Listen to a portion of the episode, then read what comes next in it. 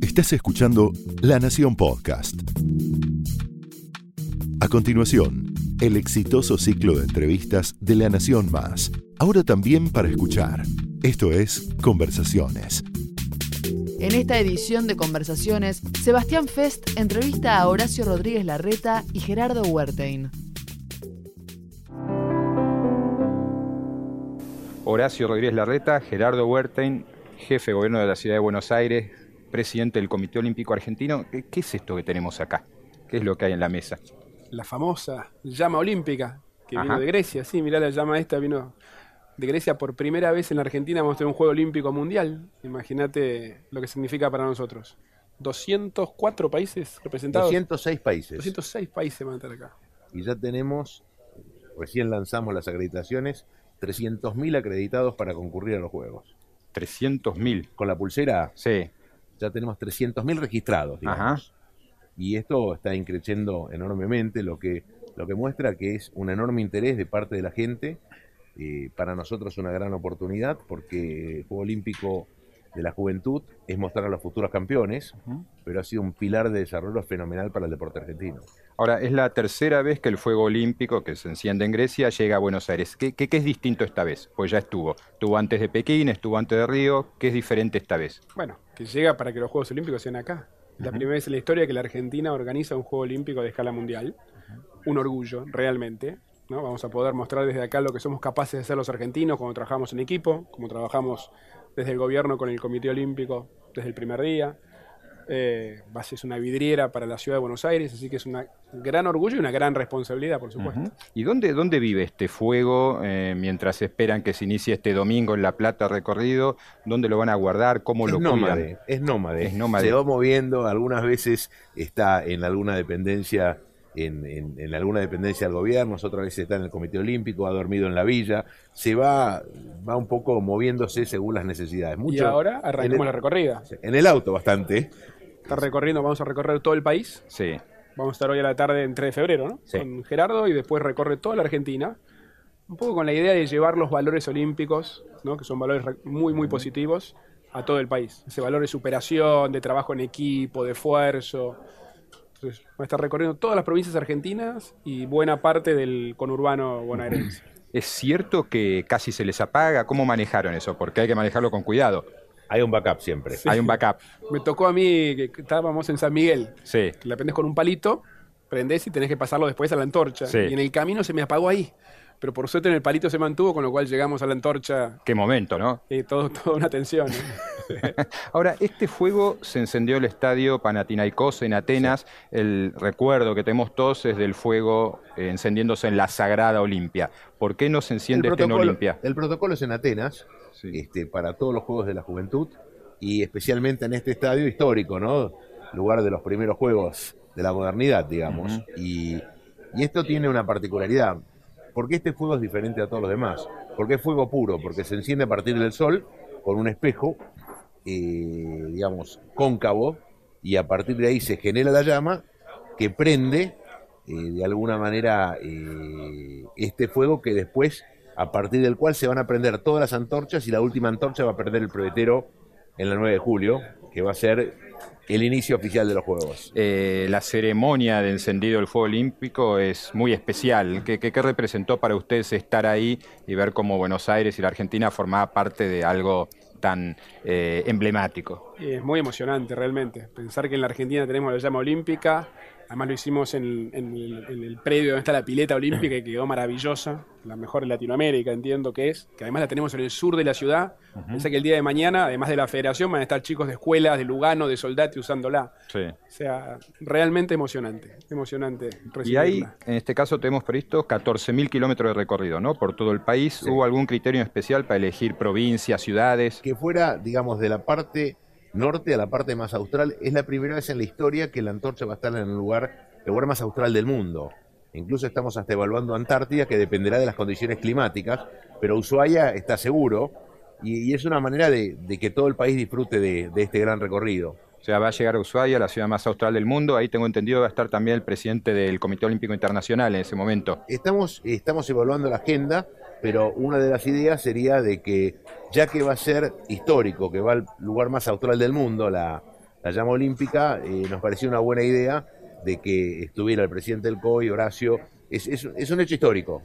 Estos Juegos son, los Juegos Olímpicos son de las ciudades, pero me imagino que ustedes los entienden como del país. ¿Qué, papel vas a jugar vos en este recorrido por todo el país? Yo creo en un par de lugares voy a acompañar, pero digamos el protagonista es la llama. cada provincia, cada ciudad que visita organiza un evento. Hoy en San Miguel convocaron a todos los chicos de las escuelas. O sea, es muy bueno esto de transmitir el mensaje olímpico. Son valores muy positivos. En algunas provincias acompañaré. Obviamente tengo mucho trabajo en la ciudad, tampoco me pueda hacer toda la recorrida. ¿Y si va a la Antártida? ¿Los veo a los dos ahí? O... Yo no conozco Antártida. Yo tampoco. No, me da curiosidad, pero me parece que es un viaje más largo. No sé si, si puedo dejar el laburo acá. Es un viaje incómodo, sobre todo, ¿no? Eh, más largo. Se sube al Hércules. Sí, pero sería, como decía Gerardo, ¿no? Sería bien emblemático llegar de, de la Quiaca Tierra del Fuego, ¿no? Y si además sumamos en la Antártida. Totalmente. Vos, Gerardo, que has vivido y promovido, pues, bueno, sos de los que luchó desde el principio para que los Juegos Olímpicos de la Juventud llegaran a Buenos Aires, para relanzar el Comité Olímpico Argentino, estar a dos meses de los Juegos Olímpicos en Buenos Aires, ¿qué, te representa? ¿Qué te genera? Mira, siempre lo recuerdo porque cuando estábamos con Mauricio en Lausanne, luchando para que nos voten en la candidatura, eh, y ahora entonces ganamos, y yo lo miro y ahora que dice, no te preocupes. Y bueno, continuó con esto, llegamos a Horacio, empezamos con este proyecto, que también me dijo lo mismo, no te preocupes, y te vamos a entregar la villa seis meses antes, en tiempo y forma. Y siempre digo, le erraron por tres días, porque yo no estaba, y, se cumplió el día, y esto es una Argentina que, que uno no imaginaba, que se pueden hacer las cosas en tiempo, en forma, con calidad, eh, en, en un marco digamos que el mundo no estaba acostumbrado, sobre todo después de venir de Río. Así que Buenos Aires está marcando una diferencia. Nos vamos a mostrar al mundo, pero al mundo hay que mostrarse con hechos. Y esto es lo que hicieron ustedes. Ustedes nosotros, nosotros. Sí, pero lo que digo es la gestión. en equipo, todo trabajo en equipo. Pero la gestión, la gestión ha sido, y lo mismo pasó con el Parque Olímpico. Eh, vamos a hacerlo, y se fueron cumpliendo cada uno de los plazos, y entonces cuando viene la gente de afuera y ve lo que están haciendo, le da mucha tranquilidad. Hay que aprender de las cosas malas. Yo y todos nosotros aprendimos de Río, de todo lo mal que se había hecho esa villa y no queríamos que los atletas pasaran por lo que pasamos nosotros. Por eso eh, creo que esta villa nos va a dar muchas satisfacciones porque la tenemos probada, cada detalle eh, se ha visto, porque siempre puede haber alguna falla, que entre agua por algún lugar, lo que sea. Está todo probado porque cuando lleguen los chicos sea un verdadero proyecto llave en mano. Una cosa muy importante que nos planteamos con, con Gerardo y el comité desde el primer día es prever qué vamos a hacer con cada cosa que construimos el día después. sin elefantes blancos. Nos espantaba la idea de villas olímpicas fantasmas. Por ejemplo, que en Buenos Aires ponen a construir grandes estadios. No tiene sentido con lo que hay. Entonces, tanto la Villa Olímpica, que son los departamentos, ya hoy están preadjudicados a quienes van a ser los dueños después de los Juegos. Que obviamente van a pagar un crédito hipotecario a largo plazo, en su mayoría gente del barrio, clase media, gente más humilde, que con esto puede acceder al sueño de su casa propia. Ya hoy cada uno sabe qué departamento le toca y empezaron con el plan de ahorro previo. Y después, respecto a los lugares donde se juega, la pileta que te mencionaba y todas las facilidades, todo está previsto que lo tome cada federación, todo fue hecho con las federaciones pensando qué necesitaban el día después, nada de armar elefantes blancos que después quedan vacíos. O sea, realmente lo que se llama el legado, que es lo que queda, ¿no? Está previsto en cada una de las cosas que hicimos. Cuando imaginaban este proyecto de los Juegos, eh, ¿hubo algo con lo que soñaran que al final no se pudo concretar o que no debía concretarse? No, yo creo que esto empezó cuando eh, desde el gobierno dijeron que este era un catalizador para desarrollar la zona sur que estaba muy postergada y verdaderamente ocurrió. Cuando vayas a la villa vale la pena ver no solamente los edificios, pero hay que ver el hospital, hay que ver el jardín de infantes, quizás el mejor de la ciudad de Buenos Aires. Es impresionante. Y, todo esto, eh, universidades, escuelas, eh, es un desarrollo fenomenal que está ocurriendo y nosotros tenemos un gran orgullo que los aros olímpicos hayan hecho una pequeña contribución para que todo esto crezca. Así que realmente yo te diría que el sueño fue muy lindo y la realidad es todavía mejor. Y faltan dos meses exactos para los Juegos. ¿Está, todo listo o, qué falta? No, falta siempre alguna terminación, más, no tanto en, los juegos, en el lugar donde se juega, en la pileta, eso está todo armado. Creo que falta alguna terminación del espacio público alrededor, que eso siempre se deja para, el último, para los últimos meses. Pero así como cumplimos con el plazo de entregar la villa, que es el lugar de construcción más importante, que es donde viven los atletas, cumplimos con los seis meses antes, como decía Gerardo, en todo el resto venimos perfecto en los plazos. Ahora, estos juegos comparados con los Juegos Olímpicos de verano, con los grandes, con el hermano mayor, son juegos chicos, son importantes. se calcula, hablábamos la otra vez, de más o menos un 60%, si querés, en términos de la envergadura de un juego mayor, en términos de la cantidad de gente que viene, la cantidad de deportes, 206 países representados, es una movida grande. Yo creo que estos juegos eh, van a ayudar mucho a direccionar el futuro, porque como decía Horacio, nosotros en el Comité Olímpico Internacional lo que estamos mirando es cómo reducimos los costos, porque es una manera de hacerlo accesible a más países. Todo esto, estos grandes elefantes blancos que se fueron forjando, no dieron resultado en ningún lado. Y lo único que se transformó es en estructuras perimidas. Entonces creo que vamos a un deporte mucho más urbano, a deportes que se puedan practicar más cerca de la gente. Y en vez de pensar en traer a la gente donde practicamos deporte, la idea es ir, con la, ir a donde está la gente. Por eso en los Juegos Olímpicos de la Juventud tenemos todos los parques. Y vamos a tener Puerto Madero, vamos a tener Parque Sarmiento, vamos a tener Palermo, que es una manera de ir donde está la gente para que sea un juego mucho más inclusivo y mucho más participativo. Creo que Buenos Aires va a marcar una tendencia en el futuro de los juegos. Otro cambio grande es que, entiendo que es la primera vez en la historia, que la ceremonia inaugural, en vez de hacerse en un estadio cerrado, con gente pagando entrada para verlo, va a ser en la calle, público, gratuito, 9 de julio, sábado a la noche. un sábado a la noche, exactamente. La idea es hacer una fiesta pública, que todos puedan participar, abierta, gratuita, eh, mostrando que, como decía Gerardo, es acercar el juego a la gente y no hacer algo más cerrado que solo puedan acceder los que pagan una entrada. ¿Cuánto le van a costar eh, los juegos a la ciudad? Mira, depende cómo lo mires, porque, por ejemplo, la Villa Olímpica, que en términos de construcción es lo más caro, en realidad son departamentos para gente de la ciudad de Buenos Aires que va a pagar su crédito hipotecario, que durante 15 días se lo prestamos a los atletas. Entonces, en ese sentido, son desarrollos de viviendas que igual hubiéramos hecho. Toda la infraestructura deportiva lo mismo. Digo, tanto la pileta como las canchas de hockey, todo desarrollo ahí en el parque pero hay una cifra global, es decir, la ciudad de Buenos Aires invierte tanto en estos juegos. El presupuesto operativo para llevar adelante los, juegos son alrededor de 200 millones de dólares. Cuando vos pensás y lo comparás, cuando vos hablabas de los juegos de adultos, eh, son 4 mil millones de dólares. Así que, sin embargo, tenemos una repercusión mundial y esto también está en el marco de la reinserción de Argentina en el mundo. Cuando empezamos a trabajar en el deporte y nos tocó a nosotros liderarlo, una de las definiciones estratégicas es volver a insertarnos en el mundo en un país que estaba desinsertado.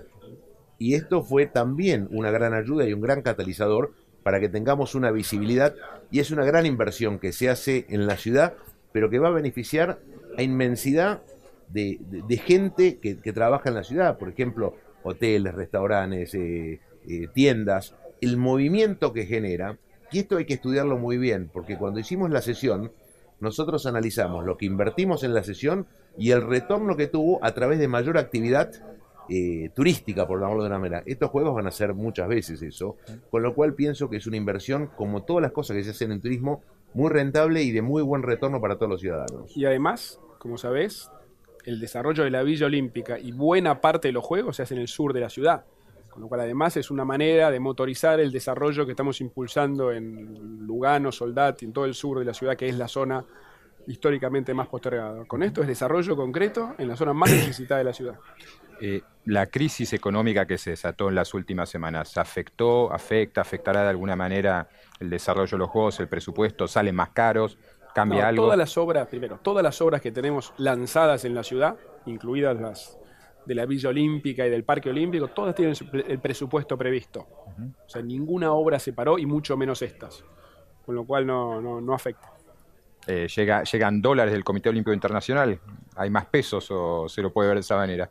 No, yo creo que, digamos, como en todas las cosas, vos tenés que ir viendo los proyectos eh, eh, en base a un presupuesto en moneda internacional y ese presupuesto se ha ido llevando y hemos tenido la tranquilidad, pues es que además de tener un presupuesto, lo tenés que tener en tiempo y forma.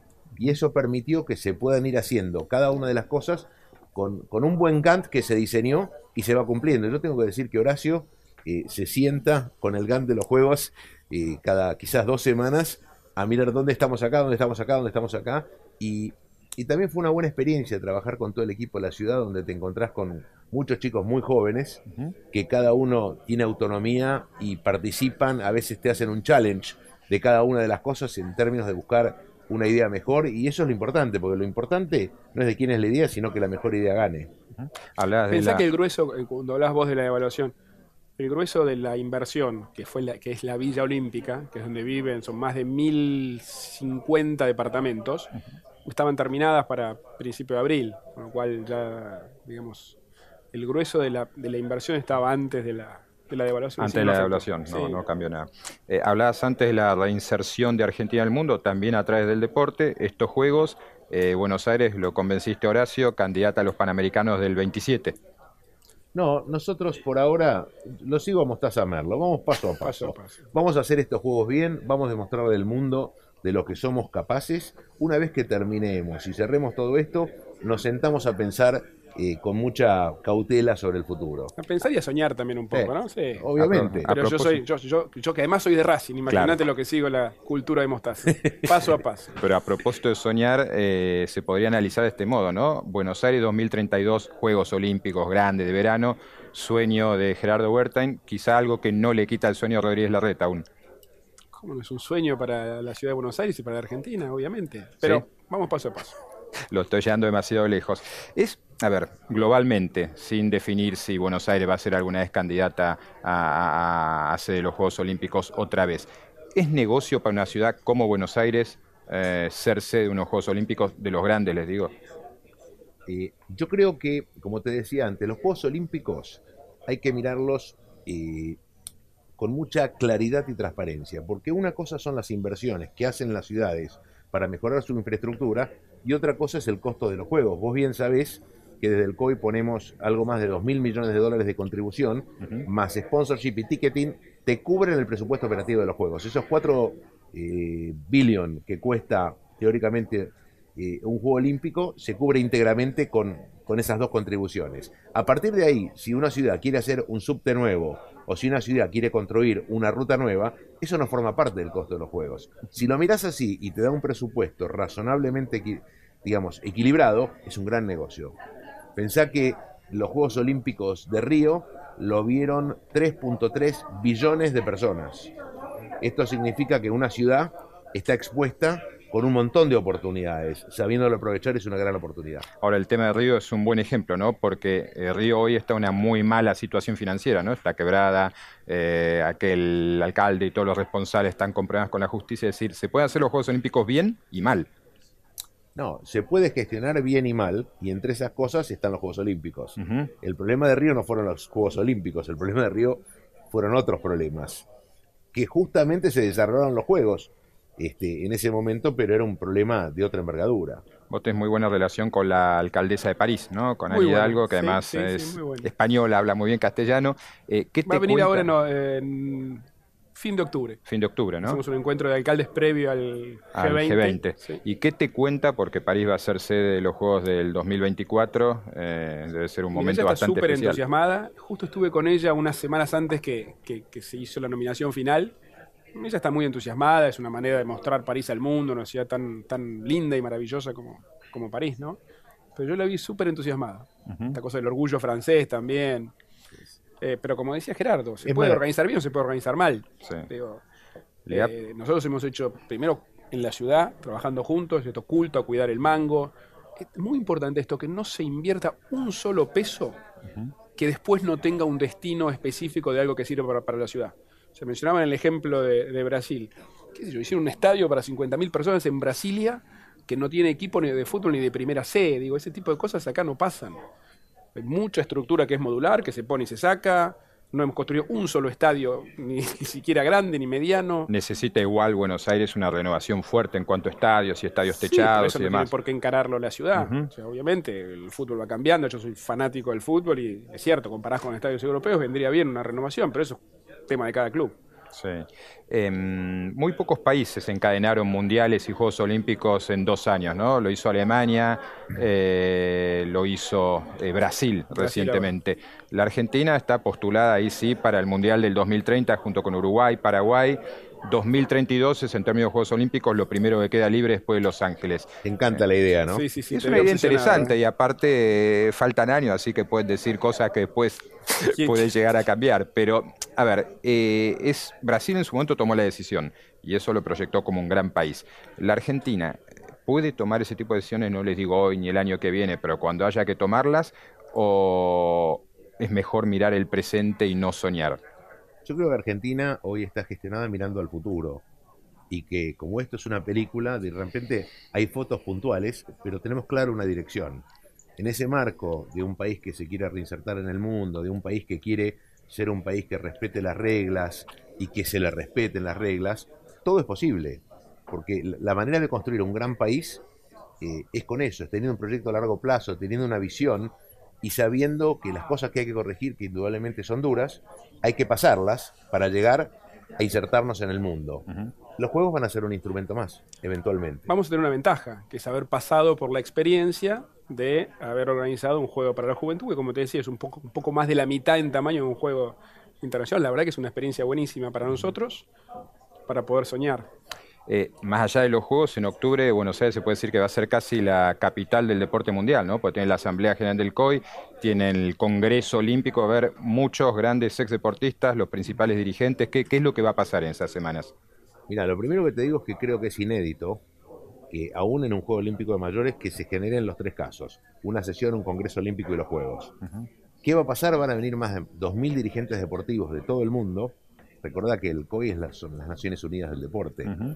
Eh, y vamos a tener una interacción para discutir el futuro del movimiento olímpico. O sea que esto en sí mismo va a ser muy importante. Muy importante para los Juegos porque toda esta dirigencia del mundo va a estar presente en la ceremonia inaugural. Van a concurrir ciertos jefes de Estado, todavía no lo sabemos porque esto es un tema de protocolo con la presidencia de la Nación, pero vamos a recibir montones de familias reales, vamos a recibir eh, distintos atletas y exatletas muy importantes que van a estar acá en los Juegos, que van a actuar además como embajadores para los más jóvenes. Yo creo que es una movida súper súper interesante para aprender mucho. Para la ciudad, te imaginás, el- es un orgullo poder mostrarnos al mundo. Estamos orgullosos de nuestra ciudad, que la vea el mundo entero, como significa un juego olímpico, que vengan más de miles de visitantes. Vos sabés que el turismo, yo no tengo duda que es uno de los grandes, digamos, sectores que tenemos mucho potencial para crecer. Todo esto que se está haciendo ahora de aumentar los vuelos, todo eso trae turismo a la ciudad. El turismo genera mucho laburo. O sea, ya venía creciendo dos años seguidos todos los meses. Ahora, con el tipo de cambio más favorable para venir y el aumento de los vuelos, más este tipo de, eventos que tenemos, el G20, los eventos relacionados al deporte, esperamos un segundo semestre de un turismo muy, muy, muy para arriba. Y eso es gente que trabaja en hoteles, gente que trabaja en restaurantes, esos taximetreros, esos espectáculos. Da mucho trabajo el turismo, por eso tan importante es este- esta serie de eventos que tenemos. ¿qué es lo que hoy no puede hacer un chico de 13, 14, 15 años en términos deportivos en la ciudad y sí va a poder hacer una vez que hayan pasado los Juegos? Mira, seguro va a poder hacerlo en mejores condiciones. La pileta olímpica, no, no es que no había piletas en la ciudad, ahora tenemos la mejor de Latinoamérica, con otra más, más chica y más honda para saltos ornamentales, que va a tener facilidades deportivas de primer, primer nivel, además en el sur de la ciudad, que es la zona más postergada. Me gustaría un poco, eh, cuando pensamos en, lo que teníamos, ya tiene medio siglo de antigüedad. Entonces, cuando vos llevas a los atletas, porque acá lo importante es lo que piensan los atletas. Y vos llevas a los atletas y le preguntás dónde te gustaría entrenar, te dicen acá. Porque cuando nadan esa pileta, nadan una pileta que tiene la misma temperatura que le van a dar en el mundial, es igual, tiene todas las mismas condiciones, con lo cual entrenar en casa es como entrenar en cualquier avanzado del mundo. Y lo mismo pasa con el atletismo, y lo mismo pasa con el hockey, con la gimnasia, con cada uno de los deportes. O sea, los atletas son los que eligen ir a un lugar que es de avanzada. Vos si vivís en Estados Unidos y querés ir a un lugar así, tenés que ir a Colorado Springs. Y si vivís en New York, tenés que viajar cuatro horas de avión. Entonces, a ver, está claro, el CENAR se traslada al sur. ¿Esto es un hecho? ¿O cuál es la última Lo situación? único que es un hecho Sí. es que el sur, o sea, el predio que se llama el, el Parque Olímpico, se lo entregamos después al CENAR, con la condición, si querés, entre comillas, que además esté abierto para escuelas de la zona. ¿No? Que dejen algunos horarios y hay que acomodarlo para chicos de la zona. O sea, durante un tiempo al menos va a haber dos CENAR, uno del norte y otro del sur. Mira, este, este yo te diría que nosotros tenemos un parque olímpico, lo tenemos que transformar en un centro de alto rendimiento, que son dos cosas muy parecidas pero que requieren ciertos ajustes. Eso va a llevar cierto tiempo. Lo que nos está pasando es que cuando los atletas ven una y otra cosa, eh, obviamente eh, vas eligiendo y el tiempo irá diciendo este, cómo se puede migrar de tal o cual manera. Pero es, es, es una gran oportunidad para la Argentina. Recordad que el 93% de los atletas que participan en Juegos Olímpicos o Juegos Panamericanos provienen del interior del país, de todo, de todo el interior del país, provincia de Buenos Aires, Ciudad de Buenos Aires, pero y después todo el interior. O sea que es un lugar, digamos, también que está muy bien ubicado, con muchas vías de acceso, con Metrobús, con Premetro, en fin, con, un montón de comodidades. Ezeiza muy cerca. Una, una, una, una muy interesante oportunidad. Se nos acaba el tiempo. Gerardo, Horacio, muchas gracias y en dos meses los Juegos. Dale, gracias por la invitación. gracias.